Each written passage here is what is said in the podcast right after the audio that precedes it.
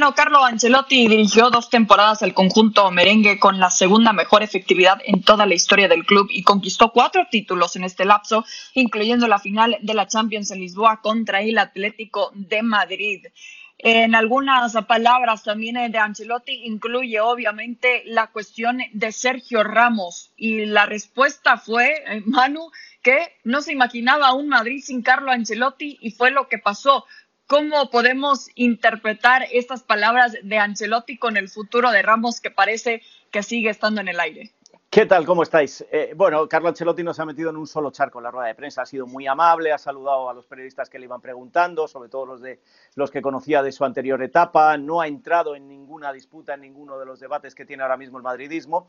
¿Y cómo se interpreta? Pues se interpreta porque Carlo Ancelotti sabe perfectamente cuál es la decisión de Florentino Pérez y ya algunos medios en España lo están anunciando. Florentino Pérez, eh, y lo contábamos ayer, ya ha decidido que se le ha acabado el plazo a Sergio Ramos, que lo ha dilatado tanto que no va a haber renovación. Aunque ahora acepte la oferta, va a ser difícil que haya renovación. Y Ancelotti, que es un hombre de club, un hombre que sabe dónde viene y, por qué viene y en qué momento llega a Valdebebas, tiene claro pues la situación. Entonces, en lugar de decir algo que todavía no se puede contar, lo que ha dicho es que el Real Madrid puede seguir sin Sergio Ramos.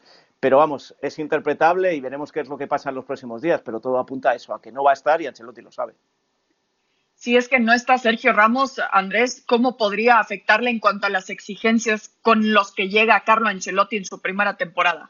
Bueno, ¿qué tal? ¿Cómo le va? Un saludo para todos, buenas noches.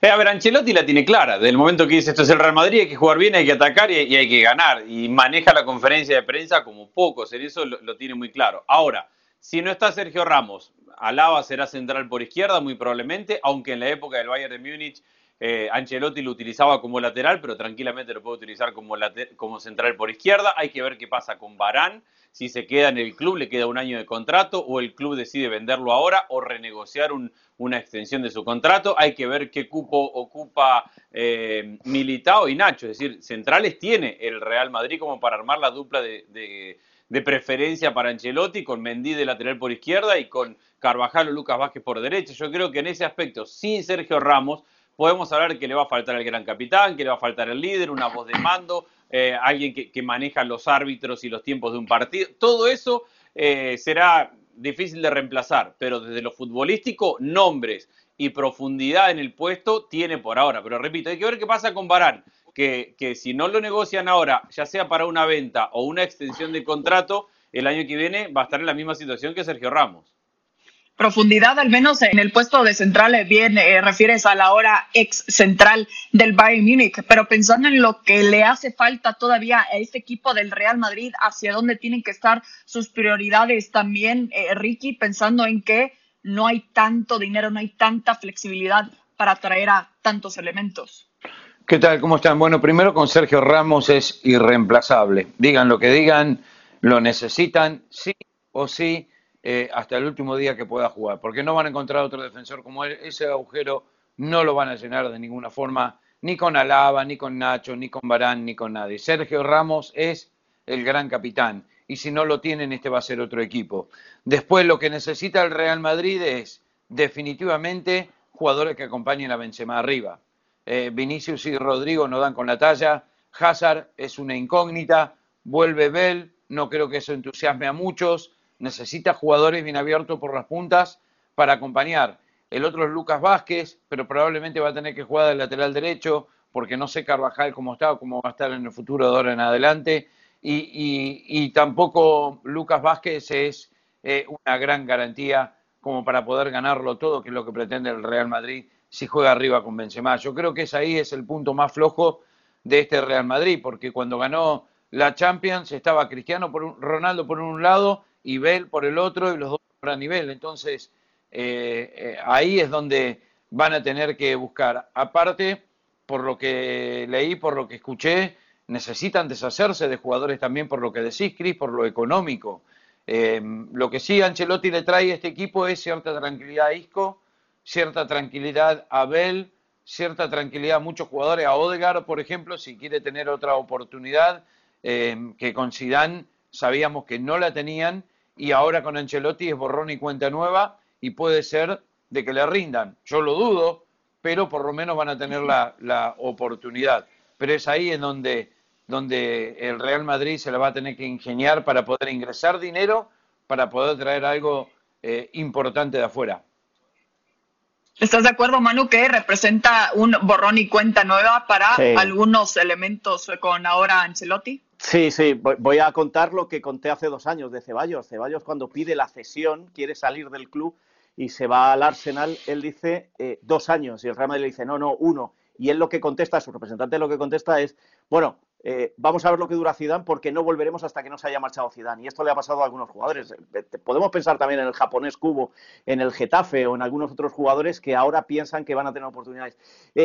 Varias cosas. Eh, eh, estoy de acuerdo que Sergio Ramos es el gran capitán, pero bueno, grandes capitanes han sido muchos otros, Fernando Hierro, y, podemos irnos a Raúl, y podemos irnos a Butragueño, y si nos vamos mucho más atrás, pues figúrate. Lo que pasa es que ya tiene una edad y no ha demostrado esta temporada que sea ese gran capitán en el terreno de juego, como decía Andrés. Si es que lo que la marcha de Sergio Ramos no hace perder la parte deportiva, hace, hace perder la otra parte, la del vestuario, pero a lo mejor ya eh, con un tipo como Sergio Ramos va interesando que tampoco esté en el vestuario si no va a ser titular. Y esa es una de las razones que también se argumentan desde, desde Valdebebas. Eh, escuchando atentamente la, rueda de prensa de, Ancelotti, hay un factor que me da a mí en la nariz que va a ir por ahí o que va a intentar recuperar. Uno se llama Hazard y otro se llama Bale para acompañar a Benzema, por el hecho de que no le van a traer jugadores. Y luego, esto ya es opinión, no es información, lo que a mí me haría más reforzar a este equipo, porque habéis descrito perfectamente la defensa y la portería no hay duda, y arriba si los recupera estos dos, pues acompañando a Benzema, a mí lo que me ha, preocupado durante toda la temporada de este equipo es que no puede seguir explotando al, tridente mágico, al trío maravilla o al trío calavera, como se le llama por acá, eh, eh, que son los, eh, los Modric, Cross y Casemiro. Yo creo que si al inicio de la temporada, no esta, sino la anterior, ya se notaba que Casemiro necesitaba un sustituto porque no puede jugarlo todo y cuando no juega da pavor, eh, ya con Cross y sobre todo con Modric por aquello de la edad, yo creo que habría que ir pensando en recambios, que pueden ser Odegar, que puede ser Ceballos o, el propio Isco si se recupera, aunque Isco le veo más fuera que dentro, ¿eh? aunque haya vuelto Ancelotti, eh, por lo que cuentan desde dentro del club.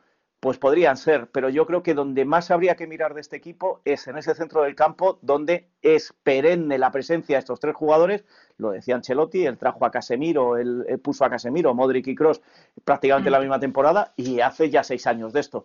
Con lo cual creo que por ahí es por donde quiere el club empezar a mirar si se hacen fichajes entre comillas grandes que no están por la labor porque no hay dinero. Y la solución puede estar una vez más Siempre que al Real Madrid le ha ido mal en cuestión de dinero, ha tirado de la cantera y ha sacado grandes jugadores. Y aunque Zidane era reacio, lo ha empezado a hacer por la necesidad, yo creo que Ancelotti, como él ha reconocido hoy en la rueda de prensa, él ha dicho y se ha puesto la medalla, cuando yo estuve, debutaron los Nacho, los Casemiro, etcétera, etcétera, los Carvajal, y ahí siguen pues posiblemente lo que se vaya a hacer sea mirar hacia el equipo de Raúl al Castilla y serán las novedades o las caras nuevas de este Madrid. Eh, ¿Podría ser una buena solución, Andrés, de lo que dice Manu? Sí, a ver, yo creo que es una solución complementaria, pero que el Real Madrid tiene que buscar un escenario para fichar goles. Eh, porque coincido con la mitad de la cancha, Casemiro no tiene reemplazo, Modric viene de una gran temporada, pero tiene 35 años. Hay eventualmente o, una posibilidad de usar a Valverde con más continuidad de la que ha tenido este año, que además estuvo eh, lesionado con COVID, estuvo mucho tiempo afuera. Y hay que ver si considera o cómo funcionaría Lava como volante, porque no es una, una situación que le ha sido o una posición que le ha sido extraña, a ver si con eso le alcanza o si tiene que buscar mayor profundidad. Yo creo que antes de dar oportunidades a Ancelotti, hay una decisión que va a tomar Florentino, no sé si escuchará o cuánto Ancelotti y, al cuerpo técnico es, hay muchos jugadores que se van a ir antes de pisar la pretemporada del Real Madrid, porque el Real Madrid vendiendo a, y, voy a decir nombres eh, al azar de jugadores que han contado poco, a Marcelo, a Isco, a Rodrigo, a si, me animo a Asensio, a Odegar, a Ceballos, a Cubo, si, vende a Jovic, que lo va a recuperar, a, ver qué hace con Bale, eh, o Barán, si vende 4 o 5 de esos jugadores, entendiendo que es un mercado débil en cuanto a cantidad de dinero, yo creo que en ese escenario el Real Madrid sí se puede plantear ir y buscar goles, porque al final de cuentas los necesita. Eh, no puede ser, el Real Madrid no se puede permitir que su segundo máximo goleador la última temporada haya sido Pero como quién, Andrés. Cuando dices goles, cuando dices goles, ¿a, quién te refieres particularmente? Bueno, el sueño obviamente va a ser Mbappé y ese es el gran sueño que tiene el, Real Madrid. Yo no lo veo tan lejano, para ser honesto, entendiendo que no hay dinero, que es un mercado difícil, pero el hecho de que Mbappé tenga solamente un año de contrato con el Paris Saint-Germain, eso automáticamente le baja el precio a Mbappé. Y al mismo tiempo sumar que el Real Madrid tiene esta lista de jugadores que estamos nombrando, en el que obviamente perdería profundidad de plantel, pero vendiendo 3, 4 de esos jugadores, más un esfuerzo que haga el club, porque si hay algo que ha hecho bien Florentino en los últimos años, es no despilfarrar, es no comprar todos los años jugadores de 100 millones, Sí le fue mal con Hazard, que es un, traspaso caro, pero es el único que ha hecho el Real Madrid en los últimos años. No ha sido un equipo que haya presentado deudas todos los años. Es decir, yo creo que administrativamente Florentino y el Real Madrid lo han hecho bastante bien en los últimos años. Si vende cuatro o cinco de estos jugadores y hace un esfuerzo cerrando el mercado, cuando Mbappé pueda meter presión si no renueva con el Paris Saint-Germain, yo lo veo realista. Y si sales de Mbappé, ¿a quién traes? Si, si sale de Mbappé, eh, vas, por Haaland, que, es más barato que Mbappé. a ver, a ver, a ver, a ver. No, a ver, Andrés, te digo que te sales de Mbappé porque no hay dinero para un Mbappé. ¿Qué hay más allá en el mercado? Por eso yo digo que si se hace una incorporación se va a hacer una grande. Y puedo estar de acuerdo contigo lo de Mbappé. Haaland no lo veo ahora mismo por otras razones, pero eh, Mbappé puede ser el objetivo. Si no fuera Mbappé, te tienes que conformar con recuperar a, a, Hazard, con recuperar a Bale, con traerte el, eh, se me ha ido el nombre, el goleador de la Roma este año. Eh, Mayoral, que, aparentemente la Roma no lo, va, no lo va a renovar. Ahí tenés otro. Claro, pero sí, sí, sí, ya se ha anunciado que, tiene que volver y que eh, es, que al final estamos hablando todos de lo mismo. O te vas a por el mega grande, que se llama Mbappé, o tienes difícil encontrar una medianía en el mercado a lo que puedas acceder sin demasiado esfuerzo. Ricky, ¿qué opinas? No, a ver, todo depende de cuánto tienen, tienen para gastar. Se están tirando nombres por todos lados. a Ancelotti le preguntaron por Cristiano Ronaldo, Salah estuvo dando vueltas en los rumores para, para el, Real Madrid. Lo que pasa es que se va a tener que reinventar de una forma de tratar de traer un jugador no solo de renombre, sino eh, que, que, que acompañe a Benzema. Y la otra es eh, otro jugador que pueda reemplazar a Benzema. El problema es siempre el mismo. Si lo volvés a traer a Mayoral, él sabe que no va a jugar casi nada. Si lo traes a Odegar, sabe que no va a jugar casi nada. Isco, si se queda, no va a jugar casi nada. Ceballos, si vuelve, no sé a qué volvería, realmente. Y eso es lo que pasa con estos equipos. Que todos estos jugadores, Brahim Díaz, Brahim Díaz es otro, que terminó jugando muy bien con el Milan, que se quiere quedar, no quiere volver al Real Madrid. El problema es que, por más que vuelvan, por más que lo quieran, por más que le puedan dar descanso y minuto a estos jugadores, yo creo que no quieren porque no van a jugar y en otros equipos juegan. Eh, y el tema de que hablaban también de, de, vender jugadores, olvídate de vender a Marcelo. ¿Quién va a pagar el sueldo de Marcelo por lo que le queda en el último año de su contrato? No lo va a pagar nadie. Se va a tener que quedar en el Real Madrid. Y así podés ir con varios jugadores. El problema es que los sueldos son muy altos y por eso no los vas a poder vender. Mirá lo que pasó con Bell. Por eso vuelve.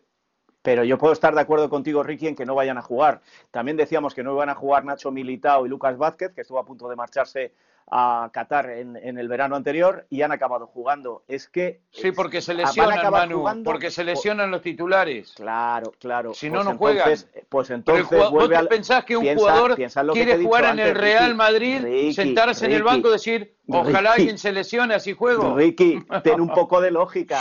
Sí, eh, Modric tiene 35, si Cross no aguanta toda la temporada y si Casemiro no tiene relevo, por ahí empezarán a entrar los Valverde con más oportunidades, los Odegar con más oportunidades y cualquier jugador de estos que pueda ir reemplazando pues a un Benzema que tampoco puede jugar todos los partidos. Si no tienes para fichar, tendrás que conformarte con lo que tienes y ya se encargará Ancelotti como hizo en su primera etapa de convencer a estos chicos para que se acaben quedando. Lo que no podemos pensar es que se van a quedar para no jugar es que si se quedan para no jugar y no se ficha otra cosa, al final va a pasar lo que ha pasado en la defensa este año, que es que no pueden jugar todos los partidos Barán y Sergio Ramos como se ha demostrado, o Carvajal, o Marcelo, y fíjate, ha entrado un chico de la cantera en el lateral izquierdo, hasta Odriozola ha tenido oportunidades en el lateral derecho. Es que cuando no hay tienes que conformarte con lo que tienes y lo que tienes es muy bueno, que ese es el problema, que como no les han dado oportunidades porque Zidane era sota, caballo y rey, el equipo que le dejó Benítez es el equipo que ha acabado jugando hasta su último partido de liga cinco años después. Pues entonces ahora llega un tipo que va a tener que no solo darles oportunidades, sino que va a necesitar a esos jugadores como Zidane los necesitó a final de temporada. Un poco como el ejemplo que le veíamos a Ronald Koeman, que se encontró en la misma situación eh, también en esta temporada con eh, Zinedine Zidane, que tan pocas opciones entre lesiones, entre positivos por COVID, volteó a la cantera y al menos le pudo resultar para conseguir la Copa del Rey. Pero bueno, platicamos ahora eh, del Barça que parece estar en una semana de anuncios de, fichajes. La directiva encabezada por Joan Laporta suma ya tres jugadores en su segunda etapa en la presidencia del club. El Kun Agüero y Eric García llegaron libres tras terminar contrato con el Manchester City, mientras que Emerson reforzará la saga defensiva procedente del Real Betis. A ver, Andrés, ¿qué te parece que eh, vieron esta opción? Se aprovecharon más que nada de ahora eh, hacer válida la opción de regresar a alguien como Emerson Royal para tener ahora un refuerzo eh, como lateral por derecha. Sí, a ver, yo creo que lo que ha hecho bien el Barcelona es sobre todo con algunos jugadores, caso Emerson, García iba a venir al, Barcelona de todas maneras, pase lo que pase, es tratar de mover fichas antes que se vengan los torneos internacionales. Es decir, por un lado el Barcelona quiere comprar antes que vengan los torneos de selecciones y tratará de vender después de los torneos de selecciones esperando que alguno de los jugadores que tiene en el mercado tenga una buena participación con su equipo nacional y eso termine por valorizarlo en un probable mercado. Creo que eh, hay algunas que son estratégicas, estoy muy de acuerdo con la del Cunagüero, entendiendo que eh, habrá que ver cómo está físicamente, con una buena pretemporada y con un buen trabajo, pero creo que tiene todo el sentido del mundo porque mejora una posición en la cual no tenía un titular indiscutido, llega gratis, se baja el salario para jugar eh, con Messi, eso te ayuda a retener a Messi, da la sensación. García quiere jugar en el Barcelona, ha vivido desde las inferiores en el Barcelona, entiende lo que es el club y cómo se maneja y también se ha tenido que bajar sus pretensiones para llegar. Creo que ha sido inteligente en estos primeros movimientos el Barcelona como para, uno, mostrarle a Messi que trayéndole algún agüero lo quieren y, le están armando un plan. Dos, dar los primeros movimientos en, en traspasos que tienen muy a la mano y a partir de ahora habrá que esperar a ver qué pueden vender y a cuánto para ver cuál es el siguiente paso que puedan dar, pero necesitan claramente deshacerse de muchos jugadores. Es que esa es la clave. Es que yo no creo que sea un éxito estos fichajes. Esto, primero, porque han venido gratis. En segundo lugar, porque Emerson se ha pagado, pero porque había una cláusula que lo compraron a medias el Betis y el Barcelona con la condición de que si el Barcelona lo quería recuperar, pagaba esos nueve millones de euros. Y nada más. Y nada más que es que no se ha hecho nada, que es que se está vendiendo aquí como que el Barça está renovando plantilla cuando lo que ha hecho ha sido traer a tres jugadores casi gratis, si quitamos lo de Emerson, porque Eric García quería venir ya desde el año pasado, acordaros, ya desde el año pasado y con otros técnicos, y porque el Kun Agüero, pues bueno, su último gran contrato, aunque se haya bajado el, dinero, pero tiene ya una edad como para venderlo como gran fichaje. Yo creo que el mayor problema que tiene el Barcelona es las salidas, lo decía Ricky antes hablando de Marcelo y de otros jugadores del Real Madrid, pues preguntarles a los del Barça, ¿a dónde se quieren ir? Que les pague lo que les paga el Barça. Y mientras ellos no, esos no se vayan, y de momento no se ha ido ninguno, hay overbooking en un vestuario que va a tener muy difícil hacer las salidas, casi va a tener que regalar jugadores, con lo cual yo desde mi punto de vista, que lo hayan hecho antes de los grandes torneos internacionales, la llegada de estos tres, si es que da igual, si es que estos tres, yo creo que Eric García no jugaba, el Kun Agüero ha jugado poco o nada y llega con, con la edad que tiene, y Emerson al final lo tenían arreglado con el Betis desde el año pasado cuando lo ficharon yo creo que todavía, igual que lo digo del Madrid, al Barcelona le queda mucho, mucho recorrido este verano para que se intente mover si es que lo consigue. Solo lo va a conseguir, como decíamos del Madrid, si vende. Y vender a quién vendes y por qué precio jugadores a los que estás pagando las millonadas que estás pagando. Bueno, ya regalaron prácticamente a Luis Suárez y en precio también a Iván Rakitic, lo que habíamos Claro, claro, lo, veíamos la temporada pasada y en cuanto a nombres también, eh, Ricky, es interesante lo que dice Manu, ¿no? Están viendo estos jugadores que, que llegan nuevos elementos y quizás sí les puede incomodar un poco también pensando en lo que les puede suceder en algún futuro. ¿Debería de ser esto ya la prioridad del Barça, de Joan Laporta, de buscar en dónde pueden vender más que fichar? Sí, lógico, pero no los pueden vender porque lo que pagó por Dembélé, por Griezmann, jugadores que se tienen que sacar de encima eh, no los van a poder vender y los van a tener que prácticamente regalar. Eh, y hablamos siempre de lo mismo, de lo que cobran. y eso es muy, pero muy difícil. Después eh, estaban hablando de bajarle el salario a Messi en su renovación, a Busquets, a Piqué. Eh, está en serios problemas el Barcelona y en esos problemas yo creo que con los tres jugadores que trajo en la situación que se encuentra me parece que ha hecho las cosas bien porque no tiene para otra, para, para, para, otra cosa. Ahora, García y Emerson son defensores. Se habló, ya se van a, dos años se está hablando de que se necesitaban defensores, de lo que había, y bueno, es lo mejor. Eh, el Kun Agüero, hay que ver, tiene, eh, cumplió 33 años, entonces eh, tampoco es que es un, veterano ya semi-retirado, pero con una buena pretemporada, como dice Andrés, y, estando a punto, le puede dar muchos goles y muchas satisfacciones y acompañarlo a Messi dentro o fuera de la cancha, que, que es fundamental pero traer el Barcelona no va a poder traer. La otra cosa es que eh, se espera que Ansu Fati vuelva eh, ya de esta lesión y es un jugador extraordinario que también podría ser una buena combinación con Messi, con el Kun Agüero. Pedri tiene un año más de experiencia, yo creo que resultó muy bien. De Jong terminó jugando a un nivel muy, muy alto y está llegando a un punto de madurez que va a ser uno de los mejores en su posición. Yo creo que el Barcelona eh, está con un buen equipo y estuvo cerca de quedarse con la liga. Ahora, la Champions está años luz con lo que tiene. Y eso es una, una realidad. Y la otra es convencerlo a Messi eh, que no solo que se quede, eh, que esté contento mientras se quede. Lo cual yo me parece que va a ser muy difícil. Y va a ser un mercado de, de, mucho sobre la hora, ¿eh? perdón Manu. Es decir, si vos llamás hoy a la oficina de Barcelona y decís, ¿cuánto vale Coutinho? Te decís, bueno, vale 100 millones y tenés que firmarle un contrato. Llamás dentro de dos semanas, te van a decir, bueno, vale 65. Y si llamás a cuatro horas que se cierra el mercado, te van a decir, si le pagás el salario, te lo, mando con un monio. Entonces yo creo que todos los, todos los equipos están jugando con eso, con que saben que no hay plata, todos saben que quién quieren quién pueden y a quién van a contratar, que son los que terminan contrato o los que le quedan un año de contrato y se tienen que ir. Eh, el mercado está muy claro en, eso de que no hay plata. Entonces, ahora vamos a ver mucho de especulación, de tirar nombres, posibilidades, pero yo creo que la realidad se va a ver recién en las últimas semanas del contrato, por más que todos los técnicos quisieran tener a su plantel en el primer día de la pretemporada. Eso va a ser prácticamente imposible porque todos van a jugar con esa necesidad hasta el último día. Pero no, pero no nos, y ahora, y ahora digo lo que iba a decir antes, pero no te olvides de una cosa, Andrés, ¿eh? Eh, eh, ah, no hay plata, estamos de acuerdo, va a ser un mercado muy pobre lo que se va a mover este verano, pero donde menos plata hay, seguramente sea en el Barcelona. Es decir, todos van a estar a un nivel y el Barcelona va a estar como tres peldaños por debajo, que ese es un hándicap y el Real Madrid por ahí, por ahí, ¿eh? que ese es un hándicap que tienen que jugar estos dos grandes. Y un factor que se nos olvida cuando hablamos de plantilla, de los que llegan, de los que se pueden marchar o no, es lo que se está haciendo con Ronald Koeman. Hoy ya hay medios de Barcelona que dicen que mañana o pasado se va a confirmar en el cargo. Fijaros, porque no hay donde sacar, si es que no hay donde fichar y que la única condición que le van a poner es que juegue el 4-3-3 histórico del Barcelona, que haya un poquito más de ataque. Esto es lo que se está contando desde los medios de Barcelona en el, en el día de hoy. Creo que es un claro ejemplo de dos cosas. Una, de lo, lo, mal que tiene que estar el Barça a la hora de negociar que un, entrenador que no quiere el presidente se va a tener que quedar porque no le pueden echar y, perdónenme, la poca personalidad que tiene ese entrenador al que se han reído de él durante 10 días y va a aceptar quedarse un año más en el Barcelona. Sí. Pues, ¿por, qué? Por 8 millones de euros. Yo creo que Ronald Koeman, a mí me vendría muy bien, pero a Ronald Koeman no sé si le sobran, pero tampoco es que le hagan falta.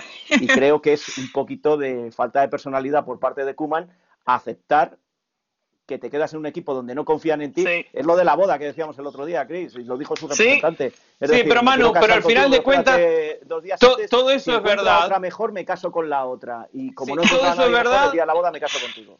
Está bien, pero todo eso es verdad hasta que arranca la temporada y sos el técnico del Barcelona y, una vez que sos el técnico del Barcelona, porque esto mismo decíamos el año pasado, ¿para qué va a ganar un equipo que no tiene presidente dentro de un mes? No sé cuánto. una vez que arranca la temporada. Se le firma dos años porque había confianza. Este año se ha reconocido públicamente. Se le firma dos años porque sabían que en un año se iban, Manu. Sabían que en un año se iban por. El, presidente Bartomeu sabía que en un año se iba. Se firma dos años porque Kuman le dice: si no me da dos años, ni dejo la selección de Holanda. Entonces agarra. Y una vez que agarras, a lo que voy es. Entiendo lo que decís y, y tenés razón en que hay cierto desprecio en que, que está porque no hay otro. una vez que agarrás y que tenés este plantel, ya sos el técnico del Barcelona y competís por la liga. Y, eso le pasó este año. Con toda la desconfianza del mundo, a cuatro fechas del final dependía de sí mismo.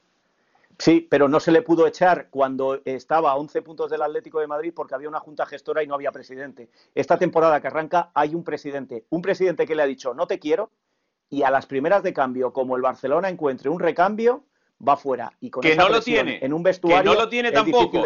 Es un presidente que no tiene técnico. No tiene su candidato tampoco, ¿eh? Sí, sí, pero la presión, pero si ya no hablo ni del presidente ni del entrenador, hablo de los jugadores. Los jugadores saben que como este no me ponga, como este me quiera poner en otra posición, como a mi amigo de al lado, y no doy nombres, no le ponga de titular, a lo mejor lo que hago es que me relajo un poquito a ver si le echamos y viene otro. Esto lo hemos vivido en muchos clubes. Se llama, en España le decimos hacer la cama. Ronald Koeman va a salir indefenso. Bueno, va a entrar al vestuario y va a salir a la cancha a mí indefenso porque no, me sorprendería que lo ratifiquen y le den un segundo año de contrato. No me sorprendería. O al Eso es lo que se está diciendo, que para que se quede tranquilo le van a decir que se queda y que le hacen eh, bajo condiciones. Es decir, si gana la liga, renueva un año más y hace no sé y qué. Te, y te digo más, si cobra 8 millones, no me sorprendería que le digan dos años por 12 millones, porque lo que necesita el Barcelona es bajar los pagos de este primer año y, patear pagos para, para lo más adelante. Entonces, en vez de 8 este año, te 6 y 6. A mí lo que me parece es una falta de respeto a tu jefe máximo deportivo y me parece una vergüenza que se llame Fútbol Club Barcelona ese equipo, porque no tiene nada que ver con el que yo he conocido. Me parece una broma lo que le están haciendo a Kuman. Y lo peor, Pero, Manu, me parece es que, Kuman lo, lo están haciendo todos. A ver, el Real Madrid trae un técnico que va a ganar mucho menos en el Real Madrid que en el Everton. Que yo te hablo de que le digan a la cara hace una semana, si encuentro otro mejor, estás fuera. Y él se aguanta y se queda ahí parado, esperando a ver si encuentra otro mejor o no. Bueno, sí, es interesante la situación eh, de Ronald Koeman eh, con Joan Laporta, porque desde que se fueron a solo comer, entre comillas, también un restaurante de, de, Barcelona, se especulaba todo esto que ya estamos platicando. Pero por el otro lado, en cuanto a rumores también y de directores técnicos se trata, se dice que Antonio Conte podría ser el próximo técnico del Tottenham Hotspur. Ricky, ¿qué te parece esta posibilidad? Bueno, por empezar, a mí me, parece, me pareció muy raro cuando surgió y que estuviese tan cerca Conte de poder eh, agarrar el Tottenham, que todavía no, no, no, está cerca, está en, conversaciones con el representante de Conte. Yo no sé si es un equipo para el técnico italiano. Eh, es un técnico muy rígido, es un técnico eh, durísimo, cosa que no va a ir bien con estos jugadores del Tottenham, que no tienen esa mentalidad ganadora que él quiere inculcar ni ellos ni la institución. Cuando lo hizo con la Juventus, lo hizo con el Chelsea, le fue muy bien también con la selección de Italia y logró eh, lo extraordinario con el Inter, bajando a la Juve después de nueve títulos consecutivos. Yo creo que eh, Conte lo que quiere es seguir trabajando, quizás un desafío de volver a Londres, pero mm, es una batalla muy, muy, muy complicada. Y no solo eso, Harry Kane ya anunció que se quiere ir.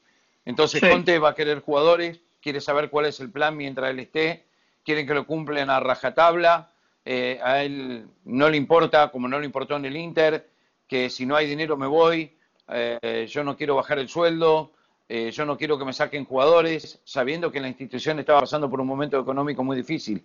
Así es Conte, me parece que es un tipo complicado, no lo conozco, no lo sé, eso es lo que me da la impresión, pero no lo veo hasta dónde puede llevar este Tottenham, qué es lo que quiere hacer, sacarlo campeón, yo lo veo imposible.